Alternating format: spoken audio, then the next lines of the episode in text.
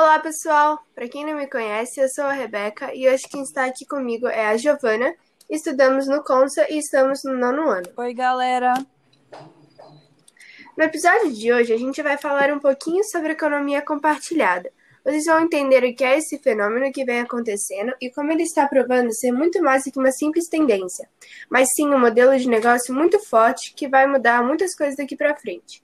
Gi, explica um pouco para a gente o que é economia compartilhada. Bom, na verdade é bem simples. A economia compartilhada é basicamente um novo sistema social e econômico que é baseado no compartilhamento de recursos humanos, físicos e intelectuais.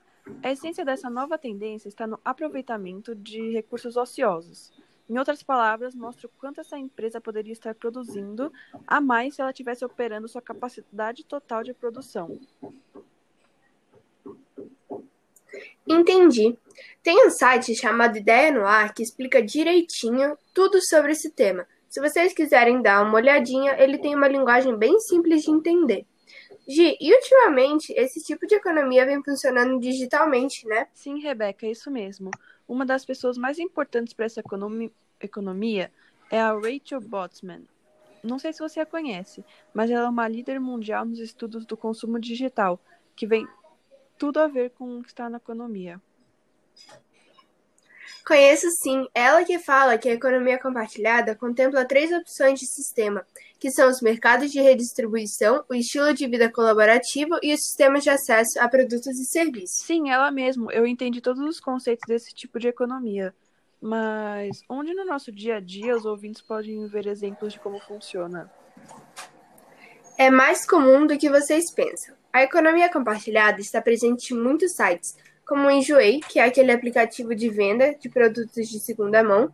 Até o Airbnb é um exemplo também, pois é um aplicativo que incentiva o compartilhamento e não a compra de imóveis. Também tem o Uber, o Waze, os aplicativos de bicicleta e vários outros. Tem razão, aplicativos que nossos ouvintes e até nós usamos no dia a dia e sem nunca imaginar que tem uma economia por trás deles. Sim, e o melhor de tudo é que a economia compartilhada é benéfica.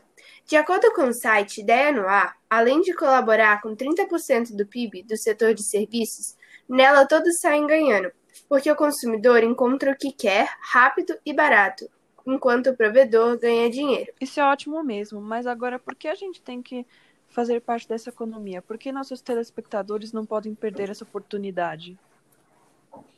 Bom, eu acredito que porque Primeiro, como já falamos antes, todos saem ganhando, né? Também porque o custo para empreender é mínimo. Até você que está aqui acompanhando o programa consegue começar com poucos dólares. Sim, e também milhões de pessoas estão comprando na, na economia compartilhada, porque ela oferece tudo o que os jovens e adultos desejam, por isso está obtendo tanto sucesso. Um exemplo disso é o apoio que o site Magazine Luiza está dando aos pequenos comerciantes e microempreendedores nesse período de pandemia para que possam vender seus produtos nas redes sociais. Sim, mas e se eu não tiver dinheiro para começar um negócio? Dá para fazer alguma coisa? Dá sim. Algumas partes da economia compartilhada funcionam sem dinheiro, sabia?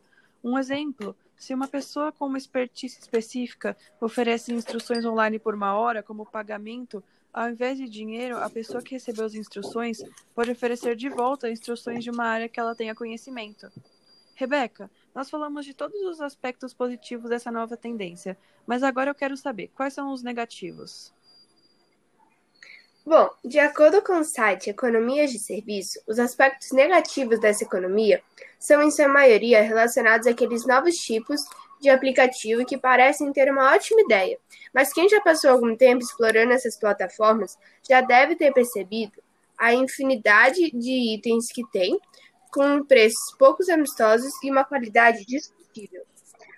E o que tiramos dessa conversa hoje foi que essa nova economia vai mudar as nossas vidas daqui para frente, por conta da sua facilidade para obter investimentos, além dos baixos custos.